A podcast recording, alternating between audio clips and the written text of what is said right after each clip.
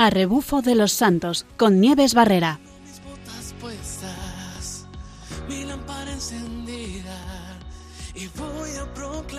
Buenas tardes, otro viernes lleno de rutas y planes divertidos y, por qué no, santificantes.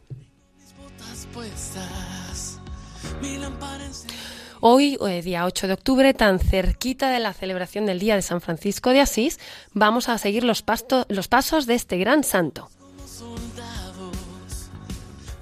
Y para ello lo podremos hacer literalmente, si queremos, siguiendo una ruta que ya verán que nos pilla muy cerquita. Y por supuesto, hablaremos con alguien experto en esta ruta que les va a llamar la atención, que ha ido siguiéndolo y que nos va a contar un montón de cosas de San Francisco, de su viaje y de lo que es su espíritu y cómo vivirlo hoy.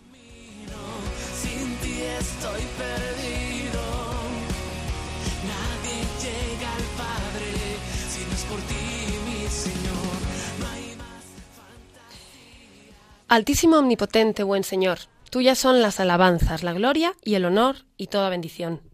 A ti solo Altísimo corresponden y ningún hombre es digno de hacer de ti mención. Loado seas, mi Señor, con todas tus criaturas, especialmente el Señor hermano Sol, el cual es día y por el cual nos alumbras. Y él es bello y radiante con gran esplendor, de ti, Altísimo, lleva significación. Loado seas mi Señor por la hermana luna y las estrellas. En el cielo las has formado luminosas y preciosas y bellas. Loado seas mi Señor por el hermano viento, y por el aire y el nublado y el sereno y todo tiempo, por el cual a tus criaturas das sustento. Loado seas mi Señor por la hermana agua, la cual es muy útil, humilde y preciosa y casta. Loado seas mi Señor por el hermano fuego, por el cual alumbras la noche, y él es bello y alegre y robusto y fuerte. Loado seas, mi Señor, por nuestra hermana madre la tierra, la cual nos sustenta y gobierna, y produce diversos frutos con coloridas flores y hierba. Loado seas, mi Señor, por aquellos que perdonan por tu amor, y soportan enfermedad y tribulación. Bienaventurados aquellos que las soporten en paz, porque por ti, Altísimo, coronados serán. Loado seas, mi Señor, por nuestra hermana la muerte corporal, de la cual ningún hombre viviente puede escapar. Hay de aquellos que mueran en pecado mortal, Bienaventurados aquellos a quienes encuentre en tu santísima voluntad, porque la muerte segunda no les hará mal. Load y bendecid a mi Señor, y dadle gracias y servidle con gran humildad. Si uno lee este texto, puede pensar que quien lo haya escrito ha tenido una gran experiencia de lo que es la naturaleza, y seguramente para ello haya pasado muchas horas recorriéndola. Es un aventurero, observador, que sabe escuchar dentro y fuera del corazón, y al que la naturaleza le ha llevado al descubrimiento de Dios por medio de la creación. Muchos ya sabrán de quién son estas palabras que hemos leído, pero para aquellos que no hayan caído en la cuenta todavía, les desvelamos que son palabras de San Francisco de Asís, el pobre de Asís.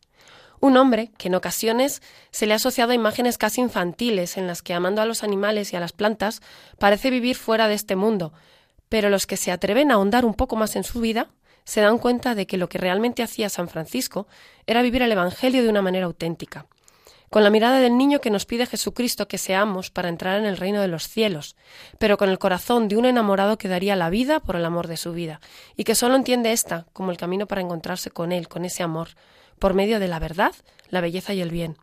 Pues sí, San Francisco de Asís era así, un hombre que habiendo recibido un tesoro, habiendo descubierto que la mayor alegría que se puede tener es Dios, tener a Dios en el corazón, recorrió infinidad de lugares para llevar este tesoro a todos, para decir a todos los hombres que pueden tener la felicidad si, si, tienen con ellos a Dios, para transmitir la buena nueva del Evangelio, que hoy nos llega por medio de tantos que le escucharon y que siguiéndole se encontraron con Dios. Recorrió Italia, fue a Egipto, a Tierra Santa, y también, no sé si lo saben, pasó por España.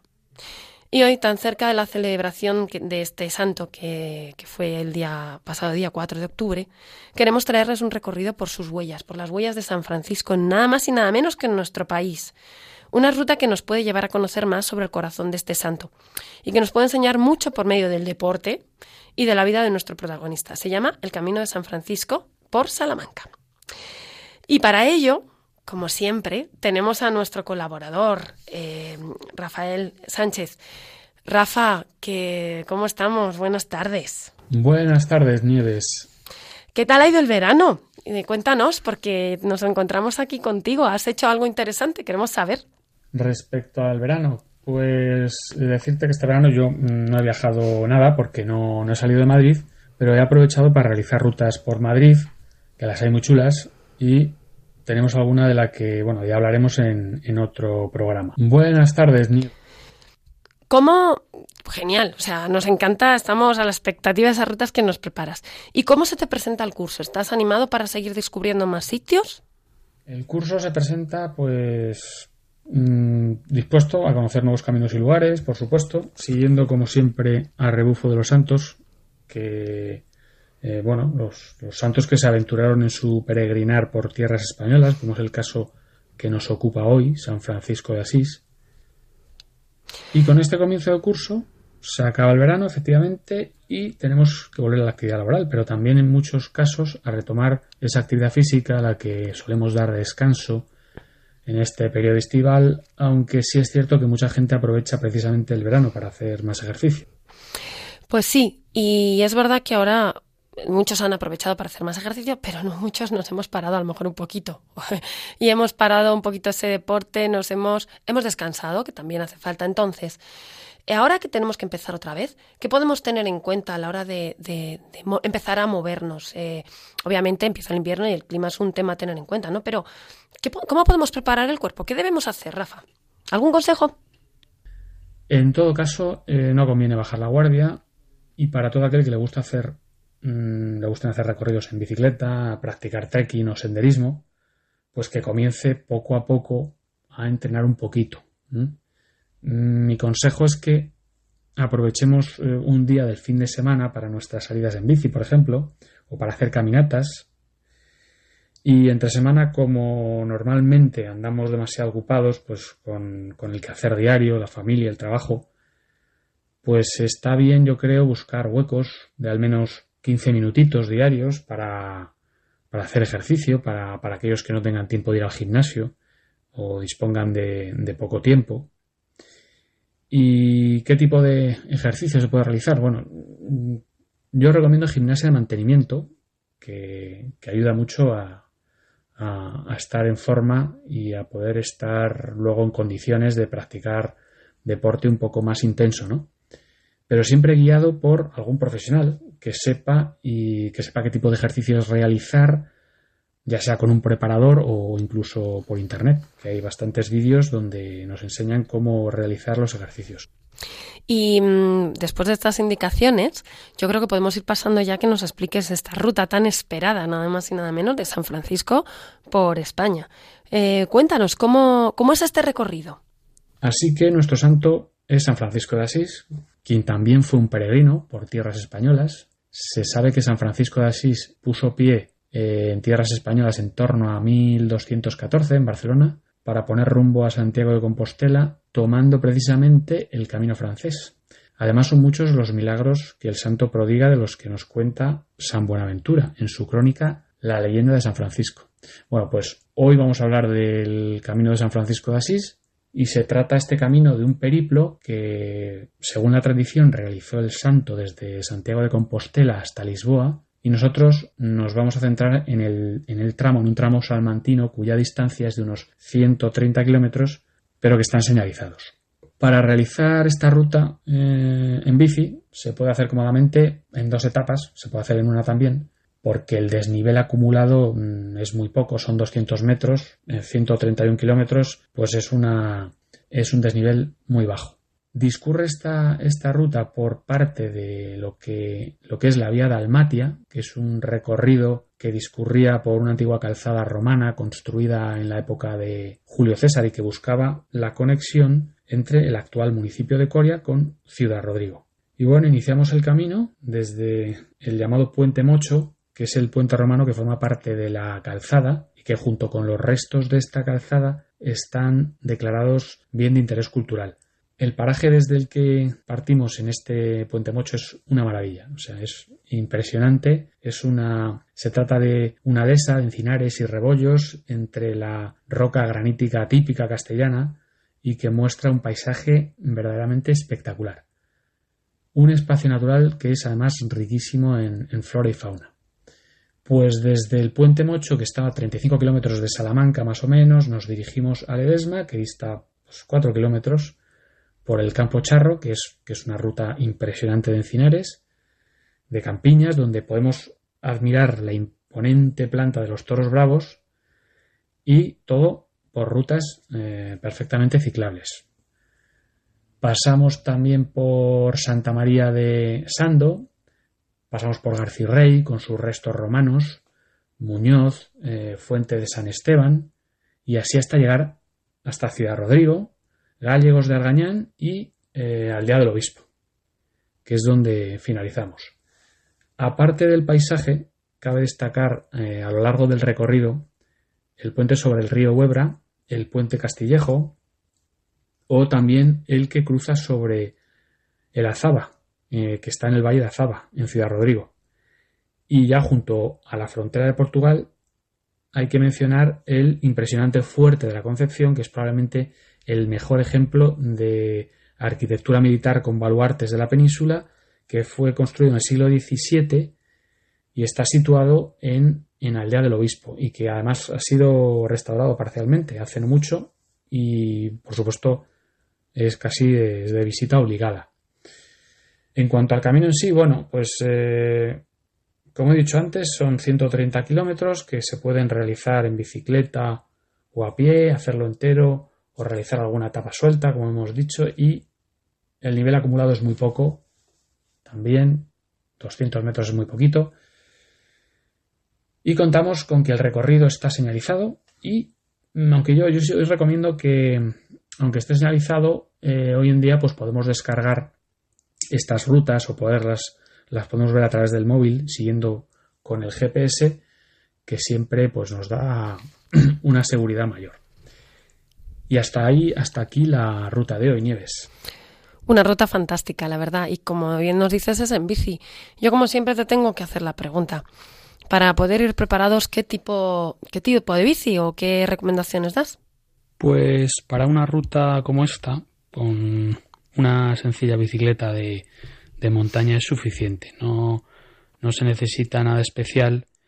Aunque, bueno, también podemos ir con una bicicleta híbrida, que, son bicicletas que valen también para, pistas y senderos y para, ir por carretera.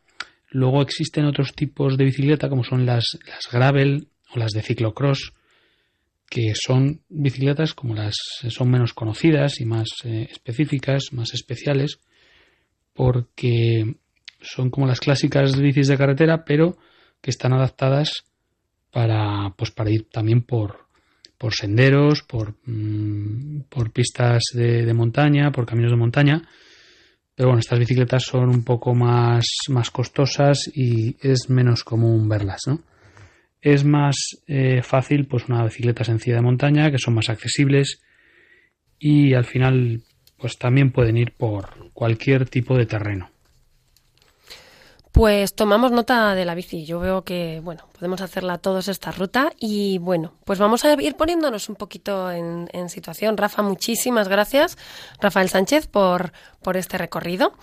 Y mm, vamos a empezar a meternos. Ya hemos hecho lo que es el camino, pero ahora vamos a ver cómo ese camino lo podemos hacer dentro de lo que es la espiritualidad de San Francisco. Y para ello vamos a escuchar esta oración, que es conocida por muchísimos, o por no decir por todos, que nos va a meter en esta forma de vida tan auténtica que nos presenta San Francisco de Asís.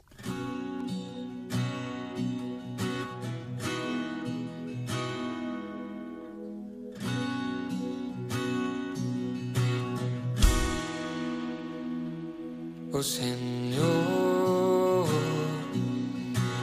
hazme un instrumento de haya odio, lleve yo el amor, oh Señor, oh Señor, oh Señor,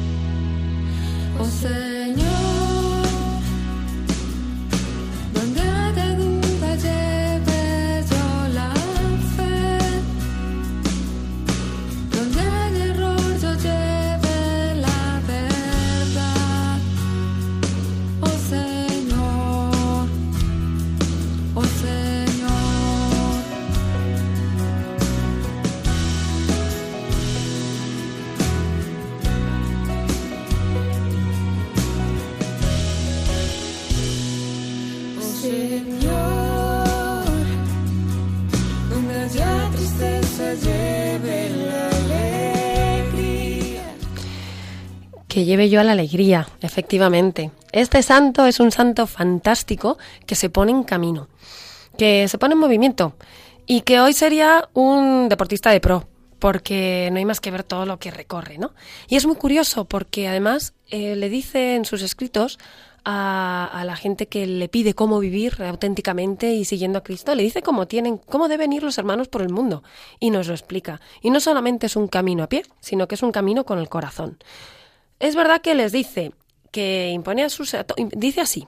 En cuanto a cómo caminar, dice, "Impon- impongo a todos mis hermanos, tanto clérigos como laicos, sea que vayan por el mundo, que moran en los lugares, que de ningún modo tengan bestia alguna ni consigo, ni en casa de otro, ni de algún otro modo, y no les sea permitido cabalgar, a no ser que se vean precisados por enfermedad o gran necesidad. Es decir, aquí nos ponemos a caminar, que el caminar nos enseña muchas cosas, señores, que nos enseña a esforzarnos, a conversar con el que tenemos al lado. ¿Cuántas veces hemos hecho un camino de Santiago y hemos hablado muchísimo más que si estuviéramos en casa, ¿no? Y les decía que fueran caminando. Hoy en día esto sería un, deportista de pro. Y además les dice cómo deben ir los hermanos por el mundo, pero en cuestión del corazón. Que nada lleven para el camino, ni bolsa, ni alforja, ni pan, ni pecunia, ni bastón. Y en cualquier casa que entren digan primero paz a esa casa. Fíjense, donde haya odio yo pongo el amor y donde no haya paz yo la pida para ellos, ¿no? Que mm, permaneciendo en la misma casa coman y beban de lo que haya en ella. No resistan al malvado, sino que al que les pegue en una mejilla, preséntenle también la otra. Y al que les quite el manto, no le prohíban que se lleve también la túnica. Den a todo el que les pida y al que les quite lo que es de ellos, no se lo reclamen. Es decir, él va para dar. Donde, donde falte algo, que lo ponga yo. Esto sí que es ser de pro, ¿eh? Bueno, pues para conocer mucho más, tenemos hoy la suerte de contar con una persona que no solamente conoce a fondo lo que es la vida y la espiritualidad de San Francisco, sino que además conoce a fondo las rutas que ha ido haciendo, por donde ha ido caminando. Tenemos con, nosotros, buenas tardes, a Fray Natalio, párroco de San Francisco de Asís en La Coruña. Buenas tardes, padre.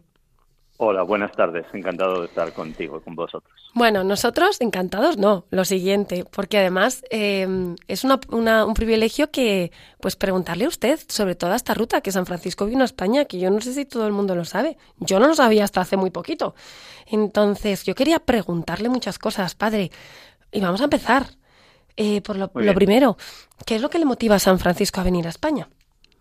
Pues San Francisco tiene un afán evangelizador tremendo, ¿no? Es como si siempre tuviese la urgencia de, ir a anunciar a Cristo. Y las dos realidades que él veía y que vemos todos que nos dificulta más sentir la presencia de Dios es la pobreza extrema y la guerra. Entonces él tenía un especial interés en ir a donde había pobres y donde había gente en la guerra, ¿no? Te, te cuento un poquillo la introducción de cómo llegamos al año 1212. Porfa. En 1195 tiene lugar la derrota de Alarcos y eso provoca un poco el freno de la reconquista y hay un tiempo de tregua entre cristianos y almohades. Pero después, hacia 1210, los cristianos renuevan o comienzan la repoblación. Esto provoca la ira de los almohades que mm, atacan de nuevo, conquistan el lugar de Salvatierra, lo que hoy sería Calatrava la Nueva de Ciudad Real, y esto suscita de nuevo la guerra y suscita la unidad de los reinos cristianos en torno a Alfonso VIII. El rey, a través del arzobispo de Toledo, de Ximénez de Rada, pide la bendición del Papa para esta guerra contra el Islam. Inocencio III llama a toda Europa una cruzada en España que culmina pues en el año 1212, todos conocen la guerra de las Navas de Tolosa. Y en el año de, Pente- en el año de 1212, en, en Pentecostés, Inocencio III pide a toda Europa, a todos los cristianos, un ayuno de tres días Anda. por la victoria de los cristianos. Esto simplemente es para decir que en Europa se está hablando de España, se está hablando de esta repoblación y reconquista. Entonces, San Francisco tenía que estar muy al tanto de esto. Sí. Aunque luego lo que es el viaje se estima que fue en 1214. Luego San Francisco ya vino posterior a esta llamada. Pero seguramente, o sea, no hay duda de que su venida a España tiene que ver con este afán evangelizador de poner paz donde hay guerra. Qué bueno, es decir, que además se pone no solo donde hay paz, donde hay guerra, poner, llevar la paz, sino que además eh, es que sigue el- el- la petición del Papa. Entonces es- está al servicio de la Iglesia completamente, ¿no? Claro, él, del mismo modo que cuando fue a Damieta, fue dentro del marco de las cruzadas, y él tenía la convicción de que con palabras se podría hacer mucho más que con armas. Y eso es lo que tuvo que traerle hasta aquí, hasta España. Bueno, ya un aprendizaje, eh, bueno, primero que las palabras hacen mucho más que las armas y segundo, se pone al servicio de la Iglesia y por supuesto está convencido de que lo que va a llevar es la buena nueva. Entonces, ya tenemos tres cosas que aprendemos de este ponerse a caminar. Eh, cuando hay que pensar también que en esa época salir a caminar no era decir, bueno, pues mira, mañana me, me voy, como ahora, mañana me cojo el coche y me voy a hacer kilómetros. No, había que ir y había que volver caminando. Y Europa estaba en guerra en esos momentos. Atravesaban por batallas, atravesaban por sitios donde había bandidos, enfermedades. No era nada fácil. Pero San Francisco, anda que no, no hizo kilómetros, ¿no? Para llevar el Evangelio. Y a España, eh, ya en, la ruta, ¿por dónde, ¿por dónde entra, padre? Porque se- no se sabe muy bien, no sé, cuéntanos. Res- respecto a esto primero que decías, se sabe que muchísimos peregrinos de Europa se despedían de su familia, por si acaso no volvían. Caray. Y San Francisco seguramente también. Él cuando emprendió estos viajes no tenía la certeza de volver. Ujú. Él iba incluso con el, no sé si con el deseo, pero al menos con la posibilidad del martirio, salía a estos caminos. Qué fuerte, sí. Pues respecto a por dónde entra, eso sí que es una respuesta muy difícil, porque hay tradiciones muy fuertes de Sangüesa, Pamplona, en las que se cuenta que en Sangüesa San Francisco pidió al hermano Bernardo quedarse allí para cuidar de un enfermo, pero también hay tradiciones muy fuertes en Vic, en Barcelona.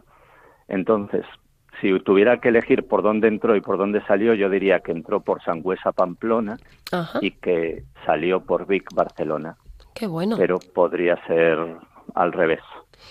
Mm, nos habla de, de tradiciones. Eh, realmente, mm, esto es muy interesante porque las tradiciones son orales. ¿Hay algún sitio donde quede reflejado o eh, tenemos alguna crónica, algún sitio donde se nombra este viaje?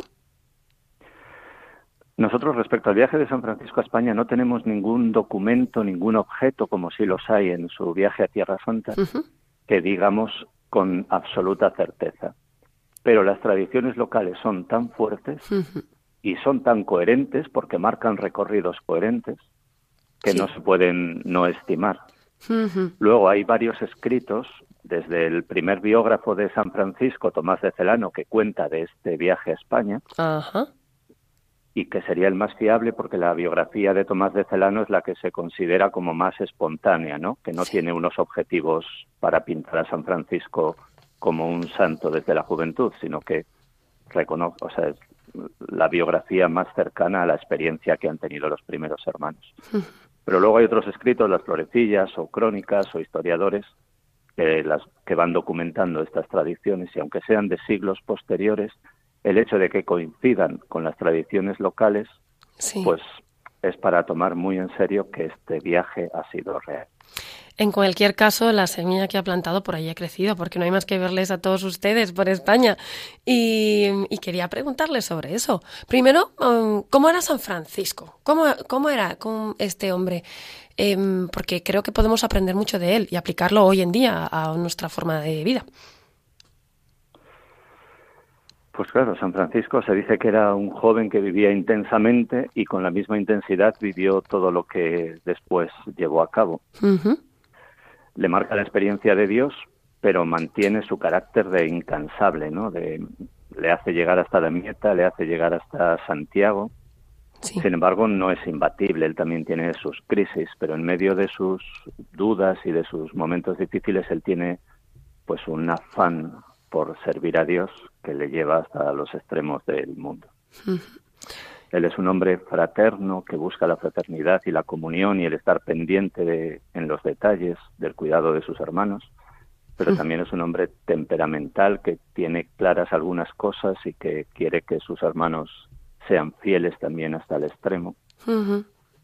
Es un hombre que tiene fe en Dios, fe en el hombre, pero también es realista, conoce los límites, conoce nuestra debilidad, ¿no? La historia que se cuenta de Grecho, de que representó el Belén, es porque conoce los límites del hombre, cuánto nos cuesta creer lo que no vemos. Ah, qué interesante, sí. Em, vamos, es un hombre superhumano, súper apasionado con la vida entera y, y además con me gusta mucho lo que dice que es verdad que es un hombre que, que va llevando la paz y demás, pero, pero cuando tiene que ser firme es firme, ¿no? Y, e iba indicando a otros a cómo llegar a Dios. Vamos, que toda esta pasión que ponía, que la ponía también al moverse, eh, les hace, yo siempre me gusta comparar mucho con, con lo que podría ser hoy en día. Yo me imagino que San Francisco el día de hoy se habría recorrido todos los caminos de Santiago, todos los caminos que hay por todos los países y, y vamos, sería un, un deportista de pro.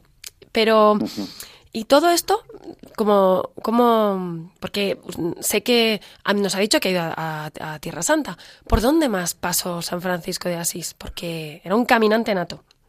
Pues mira, yo quería contarte un poco sobre el itinerario que pudo hacer en España. Bien. Hay un historiador reciente que conocieron mis mayores, Atanasio López, que sitúa el viaje de San Francisco entre 1213, después de la Pascua de 1213, en que nos consta que está en Italia porque el conde Orlando le dona el monte Albernia, y luego en noviembre de 2015 también consta que San Francisco está en el concilio de Letrán. Entonces, ahí hay un margen de año y medio del que no se tiene noticias de San Francisco, salvo esta tradición de haber venido a Compostela. Ajá. Entonces, pues en un año o año y medio tuvo mucho tiempo para recorrer. Pero las tradiciones locales y los vestigios que hay de la huella de San Francisco nos marcan un itinerario que pudo venir por Pamplona, Tudela, Soria, Aillón y Madrid. También Sí. tú vas a Madrid, a San Francisco el Grande, y verás la el, el testimonio de que San Francisco estuvo aquí. No sabemos qué pasó ahí, por qué no siguió hacia abajo, pero hay una tradición muy fuerte de que posiblemente por este camino que habéis comentado del camino de San Francisco de Salamanca a Ciudad Rodrigo. San Francisco llegó a Ciudad Rodrigo. Y después hay tradiciones locales que sitúan a San Francisco en Guimaraes, en Coimbra. Posiblemente intentó volver hacia Lisboa para seguir con su plan de llegar hasta donde estaba el- el- los, los que mandaban entre los almohades Ajá. y algo pasó que volvió hacia atrás y se fue para Santiago. Y el camino de vuelta sí que lo haría por el tradicional camino de Santiago, que es por donde tendría compañía, peregrinos y camino marcado. Entonces hay muchas tradiciones en todos los lugares que hoy son eh, expresamente jacobeos en el camino francés. Qué bueno. Unas, unas huellas bien marcadas para todos nosotros. Y, mm, padre, yo quería también saber más acerca de, mm, bueno, de este espíritu franciscano. Quería preguntarle también, porque mm, hoy en día, ¿cómo, ¿cómo podemos vivir este espíritu de San Francisco? Porque nos ofrece mucho, nos ofrece superación, nos ofrece autenticidad, nos ofrece cambiar el mundo. Son todos esos valores que además a la juventud hoy le interesan y que lo buscan, ¿no? O sea, por lo que me está contando, era un- una persona digna de, de imitar. Y los chavales hoy buscan también esas referencias, ¿no? ¿Cómo podemos vivir hoy el espíritu de San Francisco? ¿Cómo lo viven ustedes? Porque su forma de vida me parece también muy auténtica y muy atrayente. Claro, ¿Cómo- pues nosotros Sí. tenemos estos cinco objetivos de fraternidad, formación, oración, misión y minoridad y testimonio.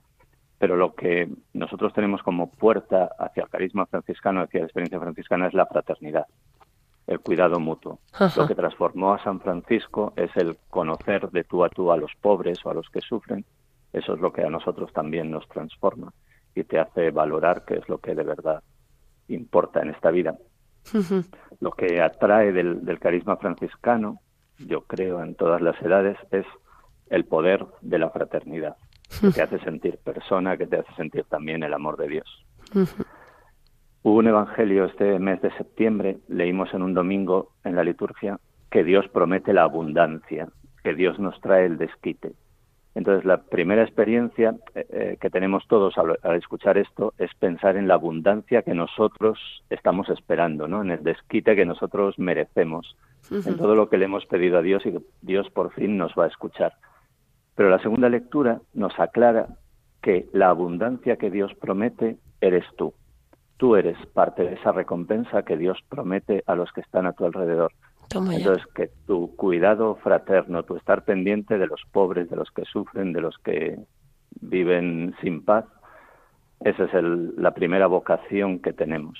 Y a partir de ahí viene todo lo demás porque eso te hace ser consciente de lo que de verdad merece la pena vivir.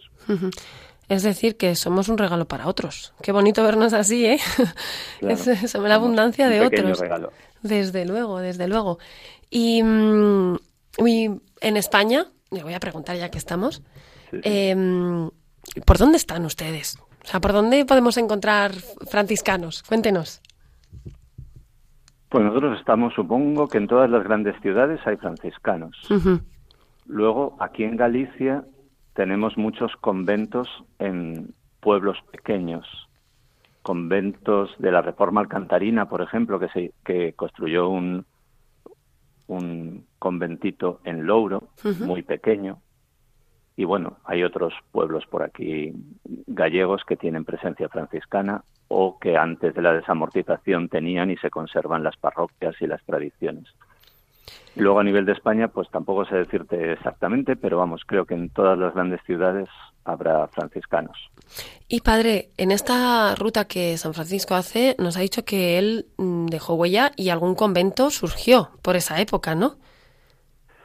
Claro, hay una tradición muy fuerte de que San Francisco, que hasta en sus principios decía que los hermanos no debían de tener morada fija, que debían de andar por los caminos a disposición de lo que Dios pida en cada sitio, cuando llegó a Santiago de Compostela, dejó aquí unos hermanos constituyendo una comunidad y aquí pues tuvo la intuición o la revelación de Dios de que los hermanos debían fundar comunidades por el mundo y desde esas comunidades pues irradiar tal como hacían en Santa María de los Ángeles en Asís, pues tener un pequeño Asís en cada rincón del mundo. Qué curioso, qué bonito que en España fuera donde, donde ve que el Señor le llama a esta misión, a internacionalizarla, ¿no?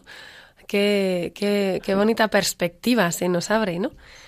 Y, mm, y de estos, bueno, de estos valores, de esta forma de vida, le voy a preguntar a usted, eh, a ver si, si nos quiere contestar, ¿no? ¿Qué es, pues, ¿A usted qué es lo que más le atrajo en su momento de San Francisco? Ahí le toca el corazón, padre. Pues es difícil de expresar en pocas palabras, ¿no? Pero yo creo que la fraternidad y el servicio a los pobres es lo que más me atrajo a mí, nos atrajo en otro tiempo y lo que más atrae hoy a los jóvenes también, ¿no? Muchos, gran parte de los que se acercan a la parroquia se acercan buscando un voluntariado o que pueden ayudar para servir a los que necesitan. Así que están allí en La Coruña en, y tienen allí actividades con, pues de este tipo y con jóvenes, ¿verdad? Sí, sí. Gracias a Dios hay vida y hay trabajo. Y hay gente buena, mucha gente buena, que esa es la verdad. Y hay muchísima gente buena que no es que vengan a ayudar solamente, es que traen proyectos, traen ideas, traen soluciones y, y- y la parroquia lo único que tiene que hacer es abrir puertas, poner caminos y, y dejar ayudar a la gente a vivir su inquietud. Sí. Qué bueno, una vez me dijeron que el amor es creativo, ¿no? Cuando hay amor hay creatividad absoluta. Aquí se, se ve. Y cuando los caminos se hacen largos y difíciles, eh, el Señor pone esa creatividad para seguir amándole a Él y amando a los hermanos, como hizo con San Francisco. Mm, no se quedó aquí en España. ¿Qué otros países visitó? Bueno, sabemos que estuvo en Tierra Santa, Ajá. sabemos que recorrió Italia que en aquel tiempo pues eran distintos reinos. No sé decirte Vamos, que era un, un caminante del mundo, en realidad. O sea, no paró hasta que hasta el final para llevar al mayor número de lugares posible la- el Evangelio, que es lo que al final le daba la autenticidad, porque al final pu- puso el corazón en Dios y es el que le hizo ser auténtico, ser intrépido, ser eh, fuerte cuando tenía que serlo, serio cuando tenía que serlo y sensible en el sentido de percibir la grandeza de Dios y la belleza y, y- y disfrutar también de toda esa creación que nos ha dado Dios. Un buen modelo a seguir. Pues Eso es, él tenía un afán sí. evangelizador de comunicar el amor de Dios a todo el que lo necesitaba. Entonces eso era un motor para él que no le dejaba estar parado un día. Tenía que estar siempre yendo de aquí a allá. Unas veces a encontrarse él con el Señor y guardar sus cuaresmas y sus retiros. Y si no era para recibirlo él, era para entregarlo y estar siempre de un sitio para otro anunciando a Cristo. Impresionante. Llenarse de Dios para dárselo a los demás. Pues este es uno de los modelos de vida que, que se nos ofrece, que caminante como al que tendríamos aquí, ya nos gustaría entrevistarle aquí en persona a San Francisco, que nos contara esas rutas y los secretos de esas rutas y, y lo que le ayudaría en su vida, ¿no? Porque todas estas virtudes que tiene son, son propias de un deportista, ¿eh? La constancia, la, la fortaleza, el retirarse para estar con el Señor es yo me centro, me preparo para después salir a caminar por el mundo, a llevar la buena nueva, igual que nos preparamos para hacer cualquier ruta, nos entrenamos, nos llenamos de energía para poder gastarla luego en el camino, ¿no? Este deportista de pro que mm, además se aventuraba al mundo confiando en la providencia, que es fundamental, no poniendo sus, sus logros en sí mismo, sino, pues eso, dejándose llevar por Dios y que nos, nos enseña muchísimo. Pues, eh, Padre, muchísimas gracias. Eh, gracias por... Con- quería, Sí. añadir una cosa, Dígame. porque como habéis hablado de este camino de San Francisco de Salamanca a Ciudad Rodrigo, Sí, quería decir que en la Catedral de Ciudad Ro- Rodrigo hay una escultura en una de las cúpulas, una escultura en piedra de San Francisco, cuya cara y orejas así abiertas es muy similar a la imagen que pintó Cimabue en la Basílica de Asís. Toma ya. Entonces, son curiosidades, pero que son pequeñas notas que dan veracidad a todo este recorrido. Dan presencia, Padre. Nos dice que está en la Catedral de Ciudad Rodrigo. ¿Se puede ver desde Sí, fácilmente? sí, se puede ver. Sí, sí. Pues Sí. desde aquí voy a lanzar un reto a los oyentes, que si alguien pasa por allí y encuentra la, la imagen, que saque una foto y nos la mande al Twitter que tenemos de Radio María, que nos cuente que ha estado allí. Bueno, sería una ilusión tremenda ver que, por allí han pasado y que nos den este testimonio. Pues hasta aquí hoy, el programa de hoy, Padre. Tenemos que agradecerle de verdad, de corazón, que nos ha puesto esta ruta delante, que nos ha encantado, que queremos hacerla ya para conocer a este San Francisco que, que pasó por aquí, que hay que aprovecharlo, y conocer eh, la espiritualidad que él nos ofrece y la forma de vida tan auténtica. Muchísimas gracias, Padre Natalio. eh, Gracias a vosotros por sí. compartir este momento conmigo y con vosotros. Claro que sí, y ojalá nos veamos por lo menos en la parroquia de San Francisco de Asís de La Coruña, que es donde está. Y Muy bien, aquí tenéis vuestra casa también. Muchas gracias. Y hasta aquí el programa de hoy. Un programa en el que hemos conocido el paso de San Francisco por Salamanca, por España, de manos de Rafael Sánchez, nuestro colaborador, en el que hemos conocido la espiritualidad de este santo y en el que nos llevamos una forma de vida auténtica en el corazón gracias a Fray Natalio, párroco de San Francisco de Asís. Muchas gracias a todos y como siempre pasamos a las vísperas y buena ruta.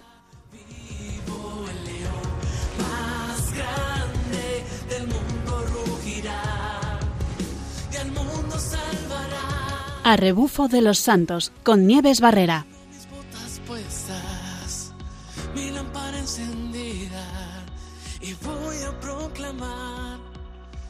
Tú eres la verdad.